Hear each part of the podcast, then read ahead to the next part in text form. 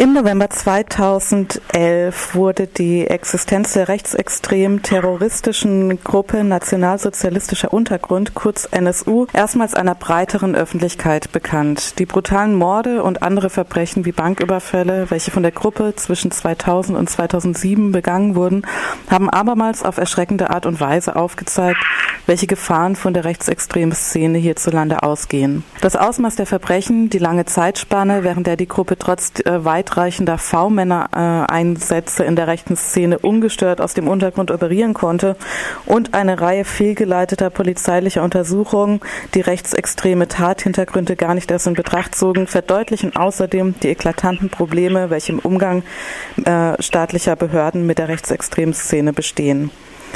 Wie unter anderem auch von RDL regelmäßig berichtet, wird das Versagen der staatlichen Behörden auch im Zuge des baden-württembergischen Untersuchungsausschusses immer wieder offenbar.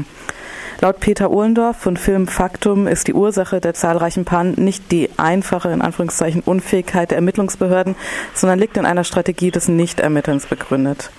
Wie im Zuge der Untersuchung der anderen NSU-Verbrechen zeigt sich diese Strategie auch im Zuge der Untersuchung des im Jahr 2007 begangenen Mordes an der Polizistin Michelle Kiesewetter. Filmfaktum hat daher das äh, unabhängige journalistische Rechercheprojekt Heilbronn-Komplex ins Leben gerufen, welches zum Ziel hat, am Beispiel des Heilbronner Mordes die gesellschaftlichen und politischen Strukturen aufzudecken, welche den Naziterror in diesem Ausmaß mit ermöglicht haben und zudem die Aufklärung der Geschehnisse behindern. Wir sprechen nun äh, mit dem Freiburger Journalisten und Filmemacher Peter Ohlendorf, der das Rechercheprojekt ins Leben gerufen hat. Peter beschäftigt sich schon seit vielen Jahren mit der rechtsextremen Szene. Unter anderem hat er als Regisseur an dem Film Blut muss fließen äh, mitgewirkt, in welchem äh, mittels eines über zehn Jahre andauernden verdeckten journalistischen Einsatzes die internen Strukturen der Nazi-Szene dokumentiert werden konnten. Hallo Peter, schön, dass wir dich am Apparat haben. Hallo, guten Morgen. Ja, wie ich gerade schon äh, in meiner etwas längeren Einführung gesagt habe, äh, sprichst du im Kontext der neonazistischen äh, Verbrechen ähm, von der Strategie des Nichtermittelns, wobei du auch auf äh, Parallelen zwischen dem Oktoberfestattentat auf der Münchner Theresienwiese 1980 und dem vom NSU begangenen Mord an Kiesewetter 2007 auf der Heilbronner Theresienwiese eingehst. Also zumindest äh, tut es eure äh, Programm- oder Projektkurzbeschreibung. Ähm, was genau ist denn mit dieser Strategie des Nichtermittelns gemeint?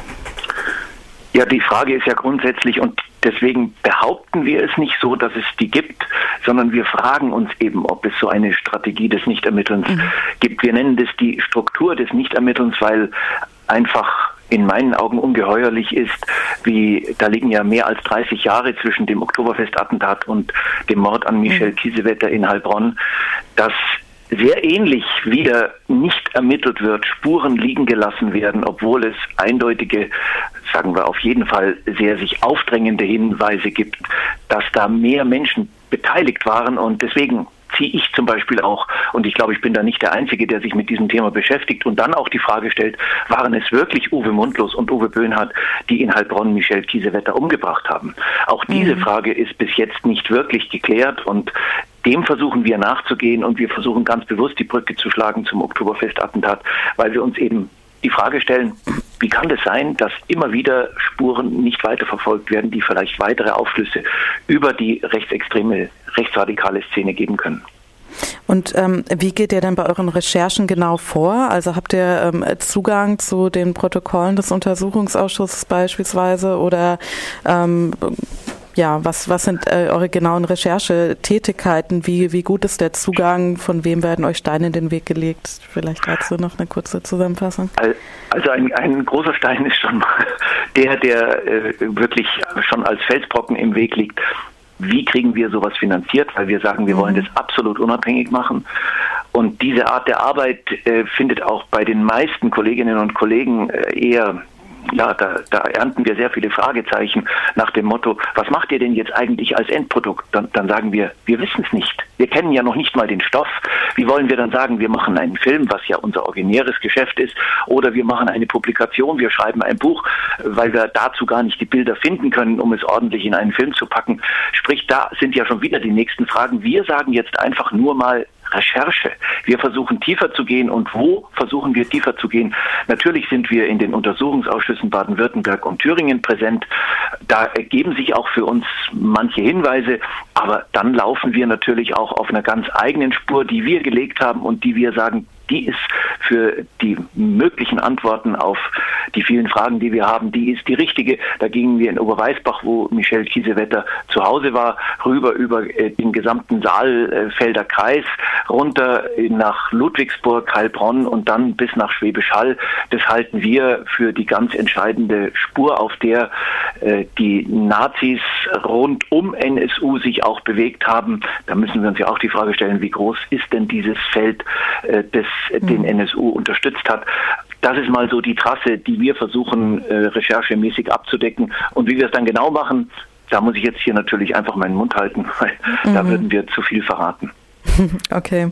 Ähm, jetzt gibt es ja noch, du hast ja vorher auch schon gesagt, ähm, ihr, ihr, seid nicht die Einzigen, die sich die Frage stellen, was ähm, genau dahinter steckt. Ähm, und ähm, ja, es gibt ja noch viele andere Einzelpersonen und Gruppen, die eigene Nachforschung anstellen. Ich habe zum Beispiel im Internet diese Seite NSU Leaks gefunden. Ein Vertreter war auch irgendwie in einem Film letzte Woche auf äh, Dreisat präsent und hat dann beispielsweise den Selbstmord von Mundlos und Böhmhardt nachgestellt und aufgezeigt, dass es so nicht funktioniert haben kann. Gleichzeitig distanziert, äh, distanziert sich diese Seite wiederum von dem Journalisten Thomas Moser, der letzte Woche auch im Rahmen einer Podiumsdiskussion in Freiburg war, über die wir berichtet waren.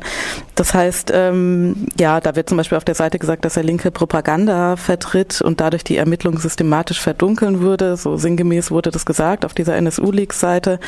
Das heißt, es scheint da unglaublich viele Initiativen zu geben, die teils konträre Ansätze vertreten und eben unterschiedliche Motive hinter diesem Nicht-Ermitteln vermuten. Bei der Podiumsdiskussion letzte Woche waren beispielsweise auch einzelne Personen, die ähm, ja, ähm, Thesen vertreten haben, wie beispielsweise, dass eine Art pädophilen Bündnis äh, von verschiedenen einflussreichen Personen dahinter stecken könnte oder dass Verbindung mit der NATO bestehen könnte. Es gibt ja auch viele ja, sogenannte Verschwörungstheorien, jedenfalls unterschiedliche Ansätze, ähm, da zu recherchieren.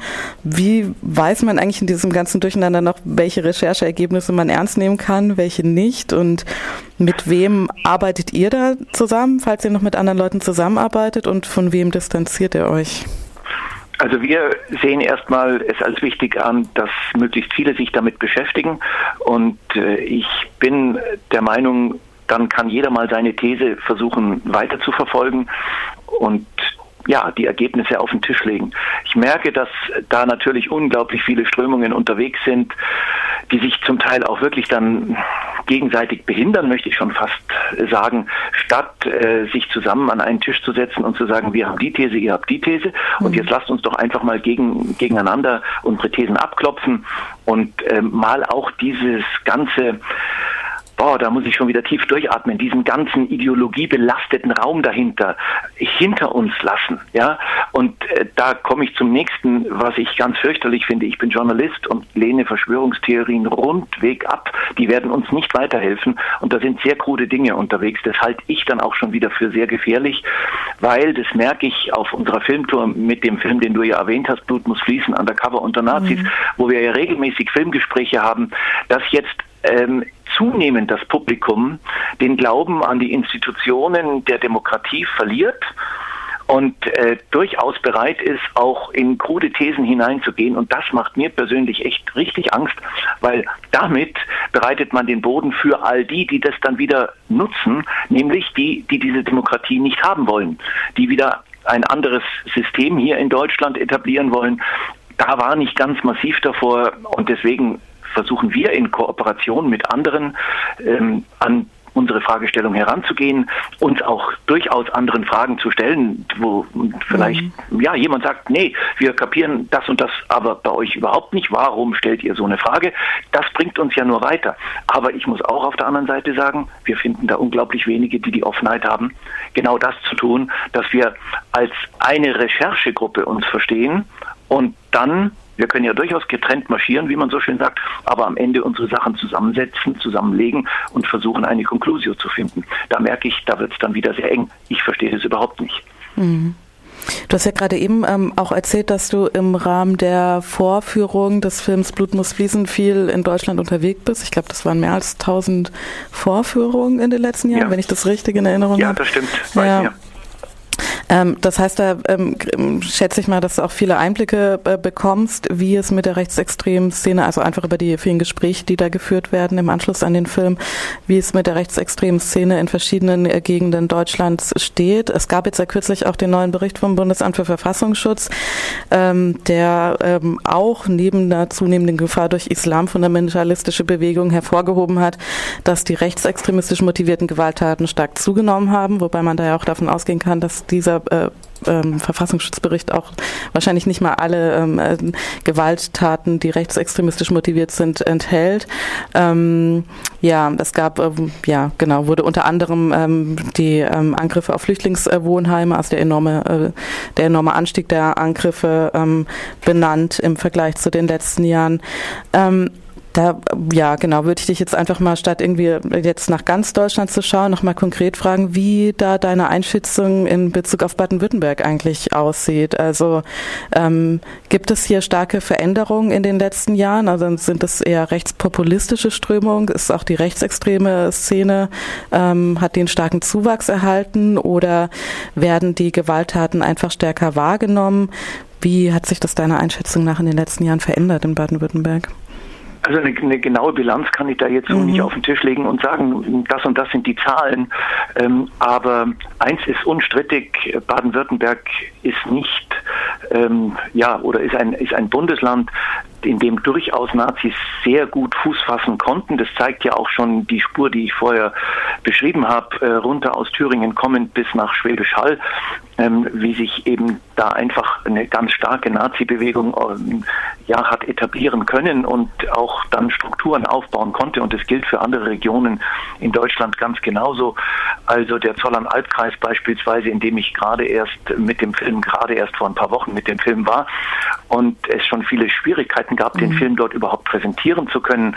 Ja, ich will das jetzt gar nicht im Näheren schildern. Und dann eine Vorführung doch tatsächlich stattfinden konnte in einem kleinen Ort in Burladingen. Der Kinobesitzer hat sich dann bereit erklärt und Tage später waren im ganzen Ort Nazischmierereien. Das ist das eine, mhm. was erschreckend ist. Das andere ist, wie dann die Zivilgesellschaft erstmal reagiert hat, nämlich gar nicht, sich nicht an die Seite des Kinobesitzers gestellt hat. Mir sogar berichtet wurde, dass es Statements gegeben haben soll nach dem Motto, wenn ihr so einen Film hier zeigt, braucht ihr euch doch gar nicht zu wundern, dass es dann zu Schmierereien kommt. Und das ist etwas, was wir immer wieder auf dieser Tour erleben in Deutschland, dass die Zivilgesellschaft auch ihren Part nicht übernimmt, dass sie nicht klar Stellung bezieht und damit schon wieder auf eine andere Art und Weise, aber eindeutig ähm, Nazis den, den Boden bereitet. Eins ist vollkommen unstrittig. Wir müssen uns klar aufstellen, klare Ansagen machen, die Räume für Nazis zumachen und dann werden wir auch erfolgreich sein. Das heißt aber auch Engagement. Mhm. Ähm, Peter, wir sind jetzt leider gleich schon am Ende der Sendung. Ich hätte noch eine abschließende Frage und zwar, soweit ich gesehen habe, äh, auf eurer Homepage seid ihr noch auf der Untersuch, äh, auf der Suche nach Unterstützung. Du hast auch vorher schon angemerkt, dass es äh, vor allem noch finanzieller Unterstützung für das Projekt bedarf.